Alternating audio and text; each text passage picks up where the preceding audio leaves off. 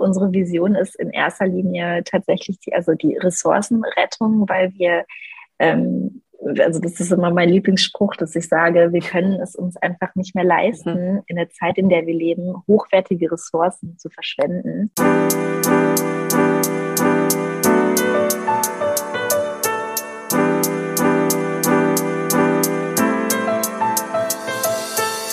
Moin und herzlich willkommen zu Fair Fashion Talk, deinem Podcast über faire und nachhaltige Mode. Ich bin Sabine Paulsen, deine Gastgeberin und ich freue mich sehr, dass du wieder bei diesem Podcast gelandet bist. Ich möchte meine Erfahrung und mein Wissen mit dir teilen, interessante Persönlichkeiten und Organisationen interviewen und dich auch dazu motivieren, auch in deinem Alltag Fair Fashion mit einzubinden. Ann-Kathrin Schönrock und Franziska Uhl wollen Ressourcen retten, anstatt sie zu verschwenden. Mit ihrem Unternehmen Modus Intasia produzieren sie aus dem ausgekämmten Unterfell von Hunden Wollgarn und Produkte unter dem Markennamen Chiangora. Chiangora-Wolle ist sehr weich und flauschig und mit Kaschmir zu vergleichen. Absolut nachhaltig. Denn nicht nur, dass Ressourcen geschont werden, es wird lokal produziert und das Tierwohl steht bei Ann-Kathrin und Franziska ebenfalls an erster Stelle. Alle Projekte von Modus Intasia generieren zusätzlich Spenden für unterschiedliche Tierschutzprojekte. Hör dir diese Folge an, wenn du mehr über die einzelnen Prozesse der Herstellung erfahren möchtest und wie Ann-Kathrin und Franziska die Textilindustrie verändern wollen. Hallo Ann-Kathrin, herzlich willkommen zu meinem Podcast Fair Fashion Talk. Schön, dass du da bist. Hallo liebe Sabine, vielen Dank für die Einladung und ich freue mich total hier zu sein. Auf jeden Fall. Ich freue mich, dass du auch da bist und wir haben heute auch ein ganz, ganz spannendes Thema. Gleich magst du dich einfach erst einmal vorstellen, wer du bist und was du so machst und weswegen du hier bist. Ja, sehr gerne. Ähm, mein Name ist Ann-Kathrin Schönrock und ähm, vor vor einem Jahr und ein paar Monaten habe ich gemeinsam mit meiner Kollegin und der Textilingenieurin Franziska Uhl das Unternehmen Jan Sustain gegründet ähm, mit der Marke Modus und Hasia und wir haben uns die Rohstoffrettung, also die Ressourcenrettung zur Aufgabe gemacht. Und daraus haben wir hochwertige Garne entwickelt und die verarbeiten wir tatsächlich noch weiter zu hochwertigen Produkten. Und der Rohstoff, von dem wir sprechen, der läuft bei uns vor der Haustür lang. Der kommt nämlich von unseren geliebten Vierbeinern, unseren Haustieren. Von den genau. kleinen Bauzis, also von den Hunden, ne? Genau. Ähm, Ganz genau. Echt erst über ein Jahr her. Ich dachte, ihr wärt schon echt länger dabei. Also als ich das erste Mal, glaube ich, von euch gehört hatte, gefühlt schon ein bisschen länger irgendwie. Genau, das ist auch, also wir sind schon länger dabei, aber die tatsächlich konkrete Gründung, äh, Eintragung der GmbH okay. war erst Ende, genau, Ende okay. 2020. Alles klar. Ähm, genau, wie seid ihr denn darauf gekommen, ähm, Hundehaare zu benutzen, um daraus halt ähm, ja, Wolle zu entwickeln. Also äh, hast du selber einen mhm. Hund und Franziska auch wahrscheinlich und dann habt ihr mal irgendwie, okay, es war wieder die Zeit der, nee, ist das auch die Mauser? Ich weiß es gar nicht, äh, wo sie dann so viel Fell verlieren, ein Haar verlieren oder ist es immer eigentlich? Genau, das nennt man eigentlich Fellwechsel. Also auch die Hunde und Katzen haben im Jahr ähm, für gewöhnlich zweimal den Fellwechsel, auch wenn sich das jetzt tatsächlich durch den Klimawandel, merken wir, auch verschiebt und verlagert. Ähm, also wir, sind ja in, also in, in engen Kontakt mit Hunderten, wenn nicht Tausenden von, von Hundehaltern. Ähm, genau, aber wie das alles kam, war tatsächlich aus dem eigenen Be also meinem eigenen Bedarf heraus, damals, damals sage ich schon, das war 2018, ähm, als ich noch in den Endzügen meines, meines ähm, Bachelorstudiums war, Mode- und Strickdesign und ich war selbst sehr nachhaltig fokussiert und war auf der Suche nach einem wirklich authentisch nachhaltigen Garn, weil selbst in der nachhaltigen, im nachhaltigen Bereich hat mir nichts so richtig, hat nicht so richtig mein Anspruch Ansprüchen genügt, also ähm, an Qualität, wenn es denn nachhaltig war, oder es war für mich irgendwie ähm, dann doch, dann war es doch eine Mischfaser, die man nicht, äh, die nicht biodegradable war, nicht, man nicht recyceln konnte, ähm, oder es war was anderes. Und selbst wenn man zu großen nachhaltigen, in Anführungszeichen, Modehäusern guckt oder äh, Designer-Labels wie Stella McCartney beispielsweise, die selbst ähm, dann Mischgewebe verwende, dann dachte ich mir, das kann es doch nicht sein, dass es wirklich nichts authentisch Nachhaltiges gibt. Und in einem anderen Moment bin ich dann, da ich selbst Hundehalterin bin und meine Mutter auch Hunde hat, bin ich ähm, über diesen Rohstoff der Hundewolle gestolpert, als wir die Hunde zusammen gebürstet haben. Ich weiß nicht, ob das da zu Hause, also da draußen noch jemand macht, zu Hause mit der Mutter die Hunde bürsten. Aber wenn man nun mal langhaarige Hunde hat, die viel Fell haben, dann muss, dann gehört das ja zur regelmäßigen Pflege dazu. Und es ist auch durchaus zeitintensiv. Und ich kann euch versichern, dass jeden Tag hunderte Leute, die ihre Haustiere auskämmen, den gleichen Gedanken haben, nämlich das ist doch eigentlich zu schade zum Wegschmeißen. Mhm. Und da ich natürlich jetzt auf der einen Seite dieses tolle, weiche Fell in der Hand hatte und auf der anderen Seite den Hintergrund hatte in, okay, ich weiß, der Bedarf ist eigentlich da innerhalb der Modeindustrie, ähm, dann war der Beschluss sofort gefasst, okay, ich probiere das jetzt mal aus, ob man daraus nicht Garn machen kann. Ähm, nach schnell, also nach, nach Recherchearbeiten war auch schnell klar, ich bin jetzt auch nicht die, die Erste, die auf diesen Gedanken gekommen ist. Nachdem ich aber das erste Garn auch in den Händen hielt, war für mich klar, dass das hat Potenzial.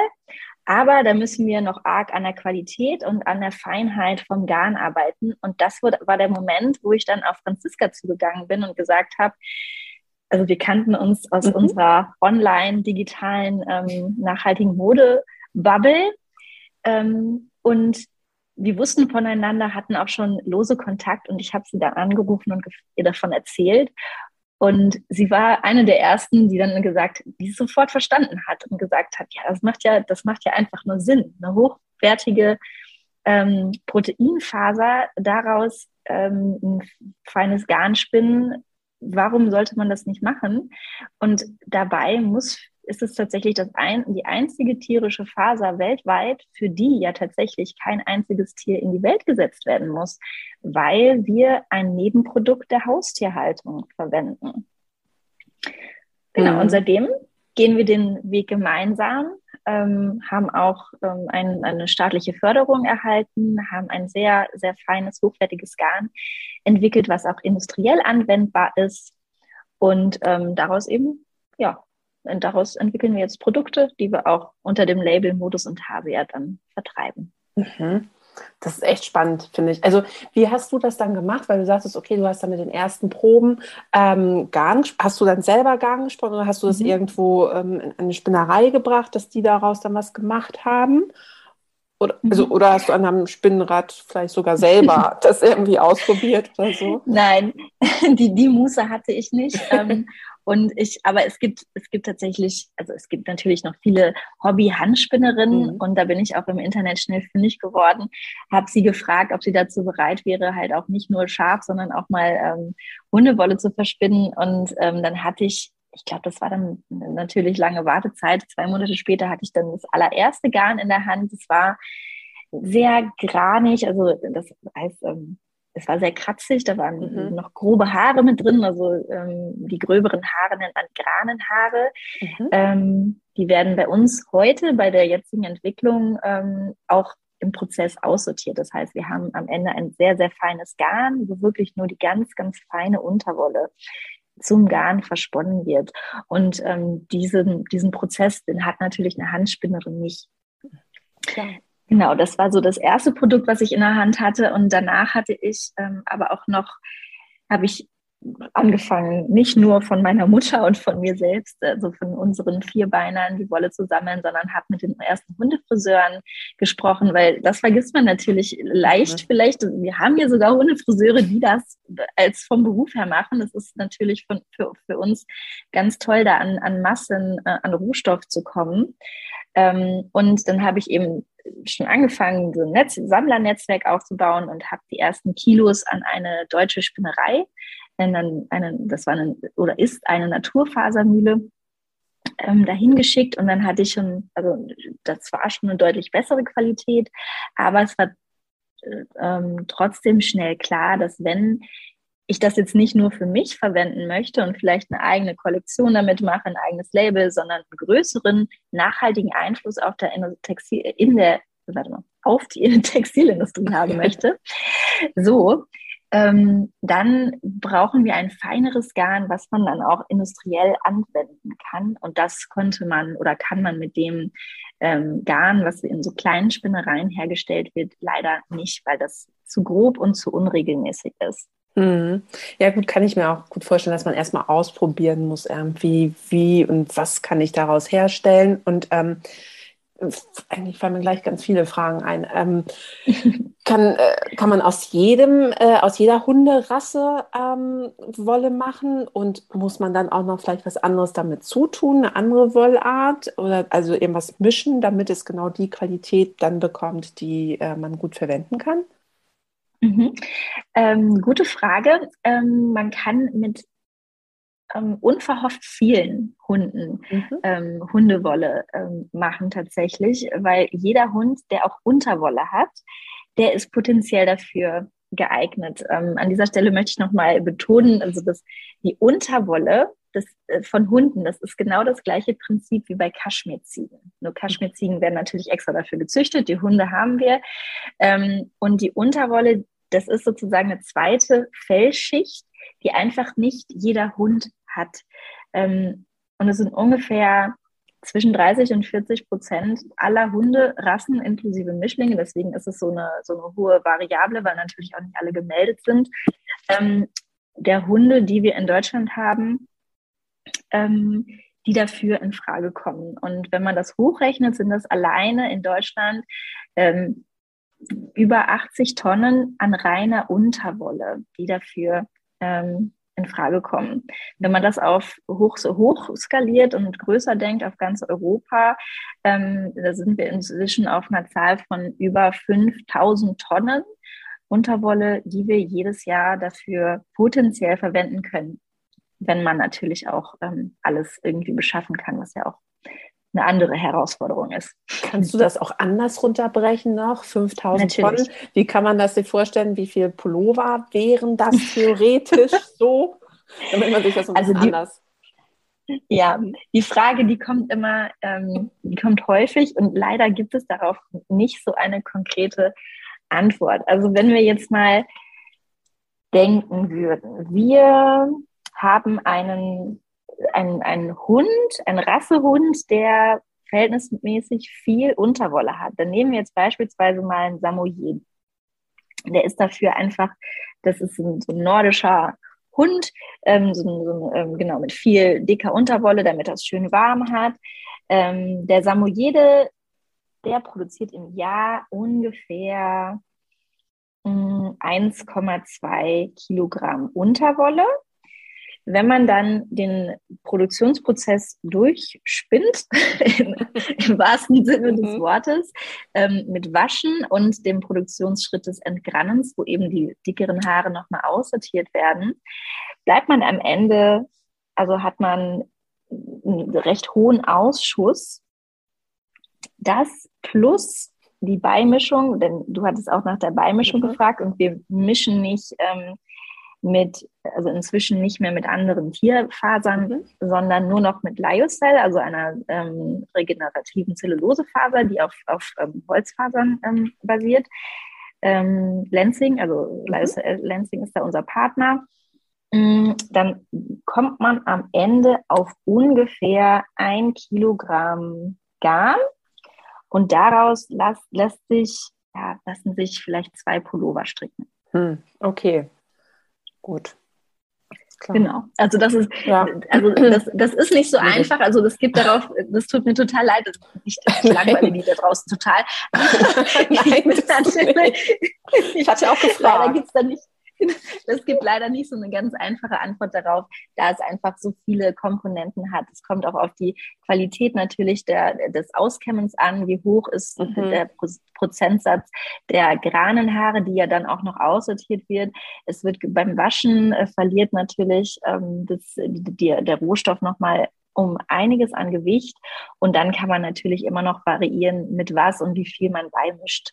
Mhm. Aber genau. Ja, Okay, ja. gut. Und ähm, warte mal, wir sind vorhin auch noch stehen geblieben. Okay, ihr hattet dann eine Spinnerei in Deutschland gefunden. Mhm. Aber wenn ich das jetzt richtig verstanden habe, die konnte das noch nicht auch noch nicht so herstellen, wie ihr es brauchtet und habt jetzt nochmal gewechselt. Aber seid, glaube ich, immer noch innerhalb Deutschlands aktiv, oder? Die Wolle mhm. stellt ihr noch in Deutschland her, ne? Genau, also wir haben, das ist auch, glaube ich, schwer oder ja, ich meine, ähm, nicht schwer zu verstehen, aber es ist viel, was man verstehen muss, wenn man erstmal sich mit einem neuen Rohstoff mhm. auseinandersetzen muss. Wir haben natürlich auch unterschiedliche Garnqualitäten und wir arbeiten inzwischen mit ähm, sechs unterschiedlichen Spinnereien zusammen, da man verstehen muss, dass jede, jede Garnqualität bedeutet einen anderen Spinnprozess und eine andere Spinnerei. Ähm, und da haben wir fünf davon in Deutschland und eine im europäischen Ausland, die eben unser Industriegarn herstellt. Und das müssen wir auch leider nur, also das, wir haben da keine andere Wahl, da die komplette deutsche Textilindustrie in dem Segment abgewandert ist. Es gibt de facto keine einzige Spinnerei in Deutschland mehr, die uns dieses Garn hätte spinnen können. Weil wenn es das gegeben hätte, wären wir sehr gerne äh, zu 100 Prozent in Deutschland geblieben. Das ging nur einfach nicht. Achso, okay. Und, und die können nur das genau. industrielle Garn herstellen. Und die in genau. Deutschland, die machen dann für äh, die handwerklichen Tätigkeiten oder wofür ist das gar nicht, also fürs private ähm, Handarbeiten wahrscheinlich dann. Genau, also die dicke, also das sind auch etwas dickere Garnqualitäten, die noch ein bisschen flauschiger sind und die Garnqualitäten verkaufen wir entweder an kleine Designer-Labels, die ähm, eben auch mit dem Garn arbeiten. Das ist ja genau das, was wir möchten, dass wir, ähm, dass, dass wir wirklich weltweit die einzigen sind, die in der Geschichte jemals in der Lage waren, ähm, Hundewolle beziehungsweise es ist ja keine Hundewolle, weil wir, also wir haben es ja weiterentwickelt und mhm. wir, wir, wir, wir nennen es Shilngora. Ähm, das ist auch unser ähm, Name, ähm, markenrechtlich. Ähm, genau, Shilngora, Chien, Le Chien aus dem Französischen mhm. und Gora weil es eben so schön flauschig ist. Ähm, und das Shingora wird jetzt auch von, von kleinen Labels angewendet und man kann es auch in unserem Online-Shop kaufen und selbst damit stricken. Mhm. Genau.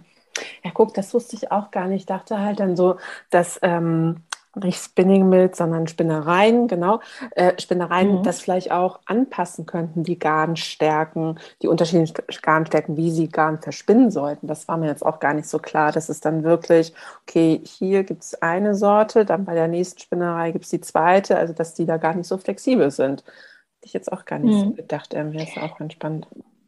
Genau, das hat auch mit unterschiedlichen Spinnprozessen zu tun. Ähm, und natürlich kann eine Spinnerei ganz leichtes an, ähm, anpassen, aber eine, eine, Spinnerei, die Streichgarn macht, die kann kein Kammgarn machen. Mhm. Also das ist ähm, okay. sind unterschiedliche Garnqualitäten einfach. Mhm. Genau. Mhm. Und ähm, okay, ihr habt da jetzt auch eine Mischung. Ähm, wie ist das dann aber trotzdem mit der Pflege von der Wolle? Ähm, nicht nur Handwäsche, nur Reinigung oder sogar noch pflegeleichter irgendwie?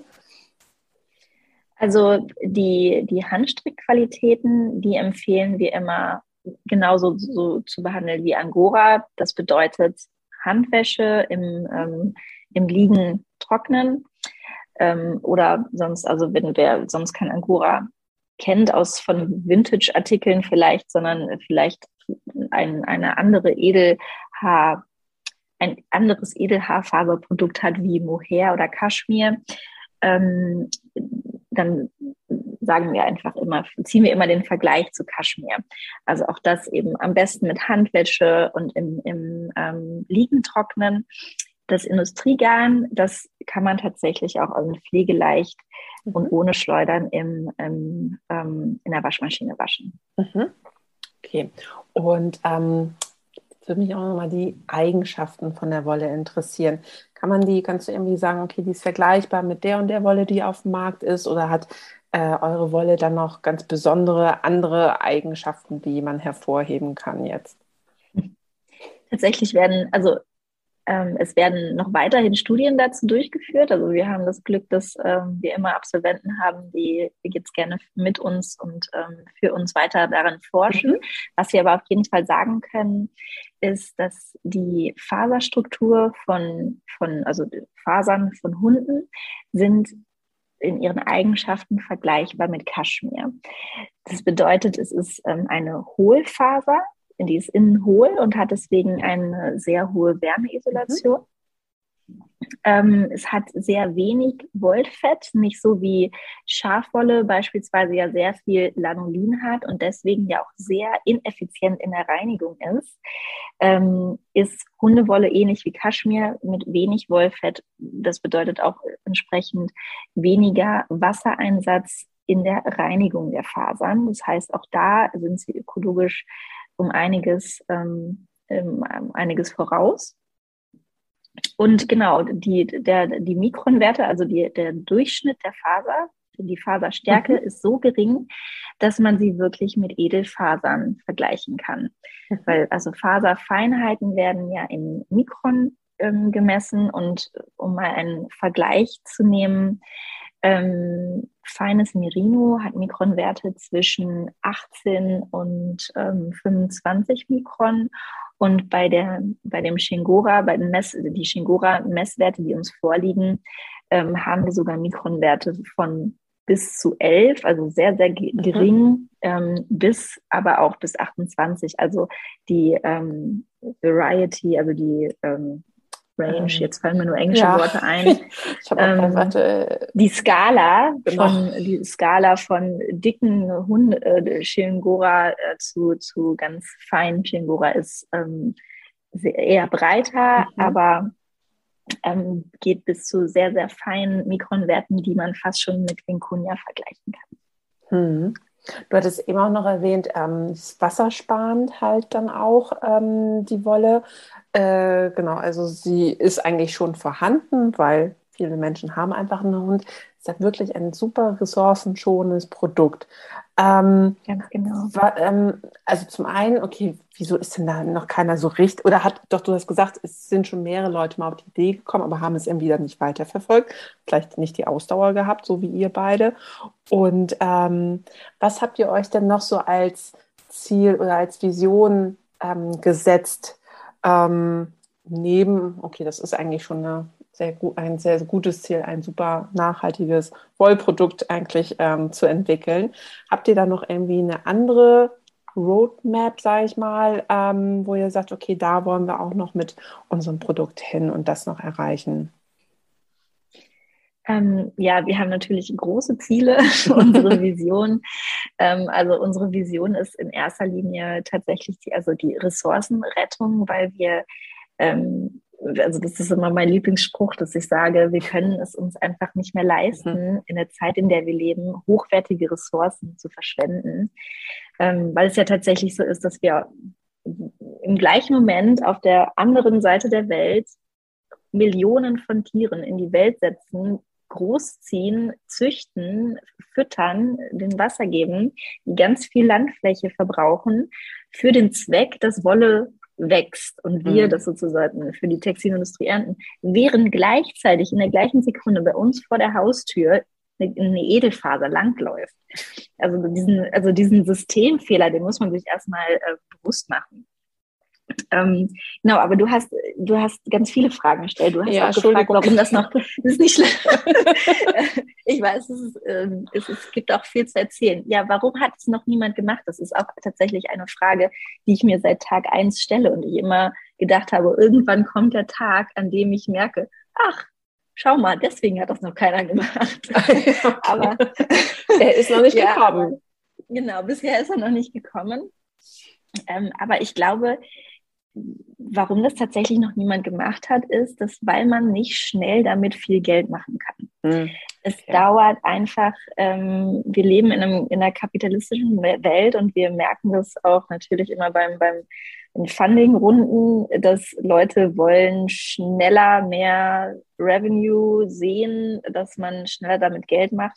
Und wir haben uns, ist, bei uns ist die Weltrettung wichtiger als ähm, mhm. das, was, also wie, wie reich wir damit werden.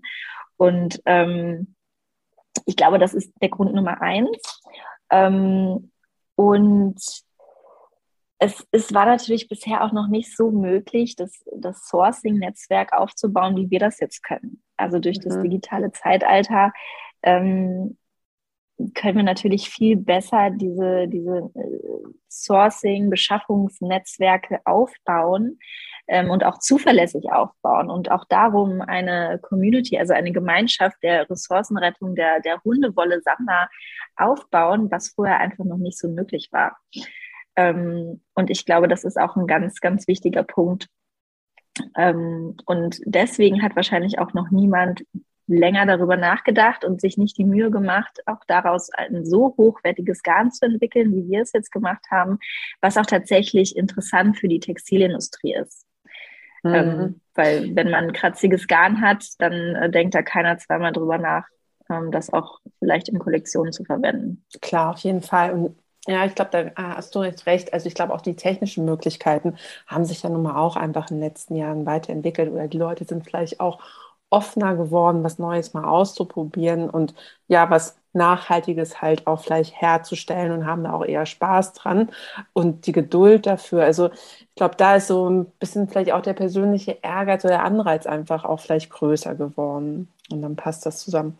Ähm, du hast jetzt auch gerade einen Strickpullover an. Ist der denn auch aus ähm, eurer Wolle gestrickt? Nein, kann jetzt leider keiner nicht. sehen, natürlich, aber trotzdem. Achso, dann, dann natürlich ja. Nein. Nein, aber ich kann hier gerne, ich kann, guck mal, hier hinter mir hängt einer. Guck, den hole ich gerade. Okay. Mach das, Katrin. Muss ich eine kleine Werbepause hier machen? Oder kommt er schon? Und der sieht aber wirklich sehr, sehr flauschig mhm. aus. Oh ja. Der ist auch ganz, ganz schön weich und warm. Tatsächlich. Oh ja, der sieht ja. schick aus.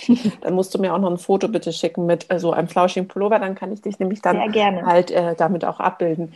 Also kann man wirklich mhm. die Wolle für alles eigentlich verwenden, was man stricken, häkeln oder handarbeiten möchte. Oder da es sich um eine Edel... Ja. Ja. Also da es sich um eine Edelfaser handelt, ähm, würde ich sie eben auch in den gleichen Einsatzbereichen sehen. Mhm. Ähm, erstmal, in, also erstmal würde ich es als Modefaser ähm, äh, bezeichnen. Genau. Und ähm, je nachdem, wie man Fasermischung noch weiter entwickelt, sehen wir das auf jeden Fall auch in der Funktionsbekleidung. Das heißt, ähm, in, in, beispielsweise bei VD, in der, mhm. ähm, in, in der Funktionsbekleidung. Mhm. Genau. Okay, also theoretisch könnte man es für alles benutzen so für alle möglichen Artikel, aber du sagst, okay, vorzugsweise wäre es da und dafür besser geeignet, einfach genau. auch von den Eigenschaften her, die dann die Wolle hat. Ähm, mhm. Könnte man denn auch als, äh, du sagtest vorhin genau, ihr bekommt die Hundehaare zum Beispiel von einem Hundesalon, ähm, ähm, kann man auch als Privatperson dann einfach sagen, äh, hier, pass auf, äh, ich habe jetzt, na gut, man muss dann wahrscheinlich über ein Jahr auch die Hundehaare sammeln, um dann dementsprechend auch die Menge rauszubekommen, die man dann halt verwenden könnte ähm, für ein eigenes mhm. Produkt in Handarbeit zu häkeln oder zu, äh, zu stricken. Aber theoretisch könnte man das als Privatperson sammeln und euch dann irgendwie überreichen und ihr könntet dann halt auch wirklich speziell für die Person dann die Wolle dann aus den Hunde, aus der Unterwolle dann herstellen. Ähm, ganz genau, das läuft bei uns. Ähm, also das, das ist so, so ein bisschen auch, ähm, das haben wir jetzt beibehalten, ähm, weil es so das erste war, womit wir angefangen haben, auch, ähm, dass Leute von ihren eigenen Hunden auch gerne Garn haben möchten. Also wir bekommen die Anfragen äh, sehr, sehr häufig. Ähm, das geht leider erst ab einer bestimmten Menge, ab einer bestimmten gesammelten Menge. Mhm. Ähm, aber das läuft dann so bei uns, dass wir ähm, eine Website haben. Das, die, das ist unsere Vereinswebsite, die heißt eben Rohstoffe retten. Und da kann man sich kostenfreien Versandschein lösen, kann dann eingeben, ähm, was man daraus, also ob man eine Sonderanfertigung haben möchte oder ob man die Fellspende, also ob man das eben einfach spenden möchte. Und wenn es eine Spende ist, an welchen Verein ähm, das Geld dann gespendet werden soll. Wir haben uns nämlich ein ganz kluges System ausgedacht, ähm, weil wir uns, weil für uns steht Tierwohl auch an erster Stelle, weil wir wollen natürlich niemals, auf gar keinen Fall, dass ähm, unsere geliebten Haustiere zu Nutztieren werden. Mhm. Wir haben da keine Angst vor, weil wenn sich das lohnen würde, dann hätte das schon längst jemand gemacht, um das mal so ganz plakativ zu sagen. Ähm, es lohnt sich einfach nicht, einen ähm, Hund aufzuziehen, ähm, sehr kostenintensiv, ähm, also nicht nur in die Welle zu setzen, sondern auch groß zu ziehen mit dem Futter, ähm, was, was ein Hund braucht und ähm, sonstige Anforderungen, um daraus dann pro Jahr 500 oder 600 Gramm Wolle zu produzieren. Das lohnt sich nicht. Ähm, aber damit es sich nicht nur hier in Deutschland nicht lohnt, sondern auch nirgendwo anders auf der Welt, ähm, haben wir ein, äh, machen, also beschaffen wir die Rohwolle über ein Spendensystem, in dem jeder die Rohwolle spenden kann an den Verein und der Verein einen äquivalenten Geldbetrag dann wieder an den Tierschutz zurückspendet. Ähm, so haben wir sozusagen eine Win-Win-Situation mhm. kreiert. Wir retten die Rohstoffe. Menschen ähm, können den eigenen Teil beitragen, Rohstoffe zu retten und dabei noch was für den Tierschutz tun. Und wir retten die, den Rohstoff vor der Verschwendung und können daraus hochwertiges Garn ähm, produzieren. Und äh, wenn jetzt jemand ähm, eine Sonderanfertigung haben möchte, das heißt Garn vom eigenen Hund, kann er das genau so darüber einschicken und dann einfach nur ein anderes Häkchen setzen. Und dann hatte er drei Monate später das fertige Garn in den Händen. Hm. Klingt nach einem super System. Also wirklich auch schon Kreislaufwirtschaft, ne? Komplett gedacht einfach. Und du sagtest jetzt, die Webseite heißt Rohstoffe retten. Habt ihr euch schon mal überlegt, ob es auch noch andere ähm, Rohstoffe gibt, ähm, die ihr dann mal so unter eure Fittiche nehmen könnt, woraus ihr was anderes entwickeln könnt? Ja, du hattest ja vorhin auch ähm, nach der Vision äh, gefragt und dadurch, dass wir mit der Innovation, also was wir in Zusammenarbeit mit der Hochschule Reutlingen und dem ähm, DTF, dem Deutschen Faserinstitut, im Labor entwickelt haben und ja jetzt auch erfolgreich in die Industrie transferiert haben, haben wir eine sogenannte Plattform-Innovation.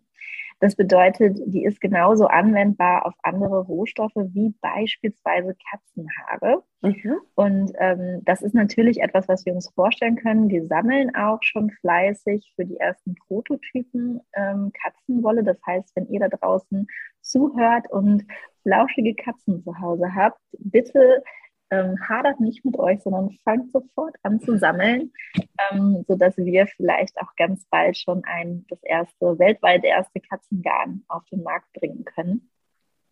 Genau, das ist, sind auf jeden Fall Gedanken, die wir haben. Ähm, neben anderen Garnqualitäten gibt es ja auch die Thematik, ich, ich will nicht zu viel, also ich will nicht zu, zu kompliziert werden, weil es ist, ist schon recht viel.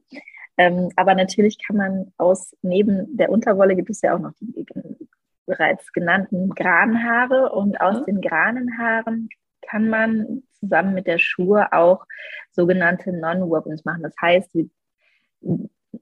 ich meine, ich kann es mal zusammenfassen, wir denken immer darüber nach, wie wir noch andere nachhaltige Textilien der Textilindustrie zugänglich machen können. Also Materialien halt Du sagst es genau. in Non-Woven, also Fließ-Sachen äh, wahrscheinlich dann so ein Ganz bisschen. genau. Und sich das mhm. dann so wie Filz dann vielleicht vorstellen oder sowas, dass man die. Genau, also so. es ist kein Filz, sondern es ist Fließ. Also mhm. das ist, ähm, genau, mit. Okay. Und da haben wir jetzt einen, einen Entwicklungspartner. Genau. Ja, glaube ich, dass ja. das auch total toll ist für Hochschulen oder also, dass die dann da mit euch dann wirklich ähm, solche kreativen oder innovativen Artikel dann wirklich entwickeln können. Das ist echt richtig gut. Ich hatte vor meinem Mann halt erzählt, dass ich mit dir das Interview habe und ja. ein absoluter Hundeliebhaber, aber leider auch ein wenig allergisch manchmal gegen Hundehaare. Und da meinte, fragte er dann eigentlich, also eigentlich ist das eine Frage jetzt von seiner Seite aus, ähm, wie mhm. das denn wirklich dann auch ist, wenn du halt eine Hundeallergie oder eine Tierhaarallergie allgemein hast ähm, oder schwerpunktmäßig Hunde, wirkt sich das noch irgendwie aus oder ist das durch den Produktionsprozess dann eigentlich sozusagen aufgehoben? Mhm. Dazu muss man, glaube ich, erstmal verstehen, dass ähm, 98 Prozent der Tierhaarallergiker in Anführungszeichen ja nicht gegen die Faser allergisch sind, sondern gegen die Verunreinigungen, die mhm. auf der Faser liegen. Mhm. Das heißt, es sind Schuppen vom Tier, es ist Speichel vom Tier ganz oft oder auch andere, ähm, ob, ja, also Schuppen oder manchmal sind es einfach Verunreinigungen von mhm. Tier, wenn es, wenn es sogar Fäkalien sind, ähm, wo, worauf Menschen dann reagieren. Ich bin selbst tatsächlich gegen Speichel von, von manchen Tierrassen, also mhm. manchen Hunderassen allergisch, also wo ich ganz extrem reagiere.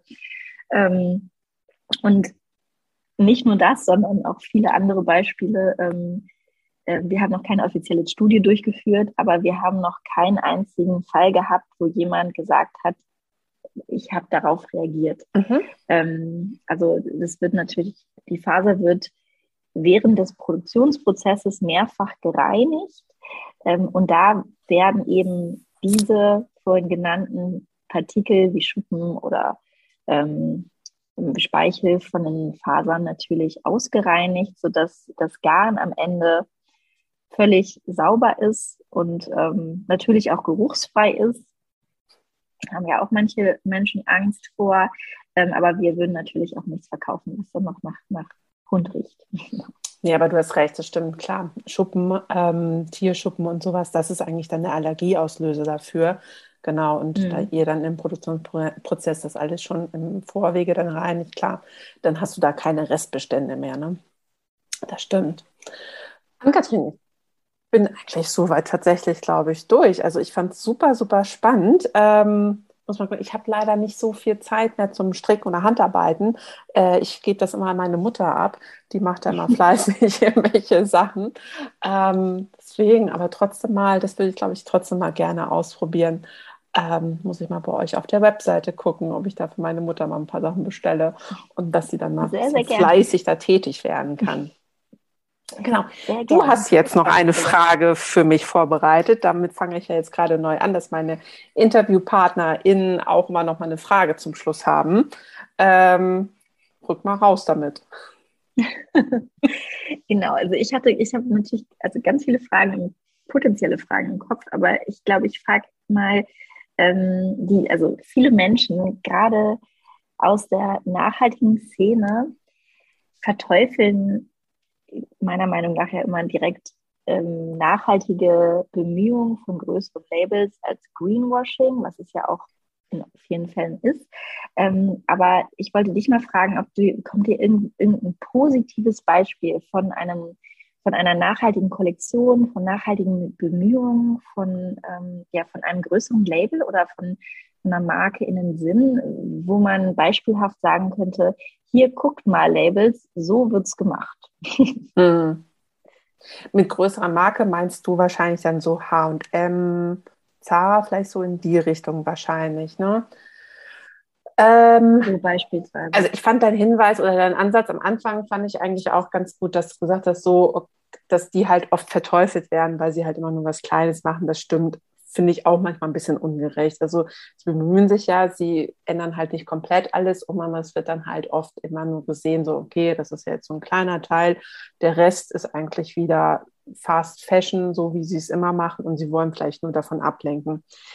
Da steckt man dann, glaube ich, manchmal zu wenig drin, um das richtig beurteilen zu können, ähm, glaube ich. Ähm, das jetzt eben gesagt hast, fiel mir tatsächlich Esprit ein, über die hatte ich mal letztes Jahr so ein bisschen mhm. was gelesen, dass die halt wirklich auch ähm, rangehen, auch ähm, nachhaltige Materialien halt einsetzen, auch ähm, äh, klar, dazu gehört dann Bio-Baumwolle auch, die zertifiziert ist. Aber ich muss sagen, uh, ich finde ich tatsächlich schwierig, ja. da jetzt so spontan so ein großes Label als Vorbild ähm, vorgeben zu ja. können äh, wo man mhm. sagen kann, die machen das richtig. Äh, ich überlege jetzt mal gerade so kurz, aber vielleicht bin ich jetzt auch gerade so von, noch, ja. Ja. Also äh, nee, ich, das, ich weiß nicht, ob man das als großes Label bezeichnen könnte, aber ich muss sagen, dass ich finde, dass Chibo eigentlich einen ganz guten Job macht, zumindest in der Entwicklung auch in den letzten Jahren. Ähm, das hier seit dem Vorfall mit Kirsten Borde ähm, haben ja schon einiges im, im Segment geändert und also. Also du hast recht, die bemühen sich halt auch, was ich halt trotzdem immer noch so ein bisschen schwierig finde. Ähm, sie sind ja trotzdem immer noch, finde ich, preislich recht ähm, mhm. aggressiv oder auf der unteren Stufe, da würde ich dann halt immer hinterfragen, okay, ähm, ob da dann wirklich halt auch ähm, die, sag ich mal, sozialen oder die Mindestanforderungen in der Bezahlung dann halt wirklich auch eingehalten werden können. Aber sie kommunizieren natürlich auch Absolut. immer sehr, sehr viel und ähm, sehr detailliert, äh, was ich ja auch wieder recht positiv finde, weil ich finde, man soll das ja auch ruhig kommunizieren und die Endverbraucher mitnehmen damit die sich dann auch wirklich ein eigenes Bild da, ähm, darum machen können ähm, mhm. oder selber bewerten können, okay, das Label macht es so und so, ah, okay, der macht noch dieses, jenes und welches, damit man halt auch die Unterschiede feststellen kann, damit man weiß, okay, warum kostet jetzt vielleicht dieses T-Shirt 49,90 und das mhm. 29,90, was steckt da jetzt drin, warum ist das jetzt so unterschiedlich? Ähm, ja, aber was bedeutet Living Wage überhaupt? Genau, genau. Das zum Beispiel auch. Und ähm, also jeder Ansatz oder jede Bemühung ist auf jeden Fall gut und man braucht tatsächlich manchmal auch die großen, das sagen wir auch immer wieder, die kleinen Brands, ähm, damit die den Weg frei machen für die Kleinen, weil manchmal schaffen es einfach die oder haben nicht die Manpower oder die, die Umsatzstärke, die kleinen Brands, um ähm, nachhaltige Aktivitäten umzusetzen. Wenn ein großes Brand dann kommt, die schaffen das halt eher, machen dann den Weg sozusagen frei und dann kann das kleine Brand sozusagen hinterherhüpfen und damit mischen dann auch noch. Also manchmal braucht man sie leider, das heißt leider, manchmal braucht man sie dann halt einfach wirklich, um solche Punkte dann halt auch umzusetzen. Und Nachhaltigkeit ist nach wie vor ein Prozess. Man muss irgendwo anfangen und sich Step by Step irgendwie fortbewegen und er wird auch nie zu Ende sein, weil es immer wieder was Neues gibt oder man kann sich immer wieder weiter verbessern. Also da wird man nie irgendwann sagen, so, ich bin jetzt fertig mhm. hier mit der Nachhaltigkeit, das, äh, das wird es ja. einfach nicht geben. Und das ist ja auch gut so. Also man kann ja immer auch da kreativ und innovativ immer werden und immer weiter denken. So wie ihr halt einfach auch mit anderen Ressourcen versucht, ähm, andere Materialien zu entwickeln. Und das hilft ja mhm. auch auf jeden Fall. Absolut. Aber das ähm, möchte ich noch dazu sagen, dass ähm, wenn man ein neues Unternehmen von, von Tag 1 auf, an nachhaltig aufbaut, ist es natürlich viel, viel leichter, auch ein, also ein ganz holistisch nachhaltiges Unternehmen zu bauen. Wenn man jetzt ein Unternehmen hat, was es schon seit ähm, vielen, vielen Jahren gibt und es ist einfach nicht von Tag 1 mit diesen ähm, Werten aufgebaut, kann man das natürlich nicht von einem auf den anderen Tag ändern. Und ähm, ja, ich glaube, man sollte niemanden dafür verteufeln, wenn er, wenn er versucht, diesen Weg zu gehen und gleichzeitig versucht, die, die Arbeitsplätze sicherzustellen. Hast du auf ähm, jeden Fall. Ja. ja. Nee, hast du auch ja, recht. Also, mh, Entschuldigung. Das ist wahrscheinlich eine unpopular Opinion ähm, von mir, aber selbst als äh, wenn man ein Unternehmen gründet und ähm, viel Geld in R&D, also in, in Re Research and Development, also in, in Innovationsentwicklung investiert und wirklich Geld dafür braucht, um sowas ähm, an den Markt bringen zu wollen oder an den Markt zu bringen, dann merkt man einfach, okay, man muss eben auch das nötige Kleingeld mitbringen. Ähm, was einfach größere Brands haben, um ähm, da ähm, ja, schneller dann auch hm. mehr machen zu können. Genau. genau. Und aber ich glaube, es ist auch manchmal notwendig, einfach bei diesen großen Brands, dass sie Druck von außen bekommen. Ähm, mhm. Halt auch so massiven und mediengetriebenen Druck, weil sie sonst wahrscheinlich das nicht vorantreiben würden. Sonst würden sie sich vielleicht auf dem, wo sie sind, halt ausruhen. Deswegen ist das, glaube ich, einfach dann manchmal sinnvoll, ähm, dass man das doch, und wenn, leider dann doch Fingerpointen ist, aber manchmal hilft es dann, um damit dann auch was in Gang zu bringen, einfach. Absolut, absolut. Ja. Genau. Gut, Ann-Kathrin. Und die Politik tut ihren Rest. Genau. Das hoffen wir doch mal. ja, genau. Das stimmt. Äh, ohne geht das natürlich auch nicht. Also es muss von allen Seiten irgendwie ähm, vorangetrieben werden. Definitiv. Super.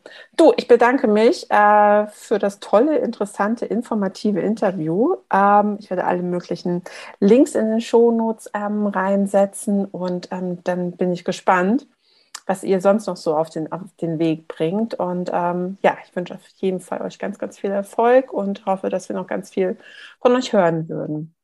Werden. Ich danke würden. dir, Sabine. ich danke dir, Sabine. Sehr gerne an Katrin und einen schönen Abend wünsche ich dir noch. Bis dann erstmal. Dir auch. Bis dann. Tschüss. Ju, tschüss. Das war Fair Fashion Talk, der Podcast rund um das Thema nachhaltige Mode. Ann-Kathrin und Franziska machen es absolut richtig. Einfach mal umdenken und schauen, was man aus vorhandenen Ressourcen innovatives Neues erstellen kann.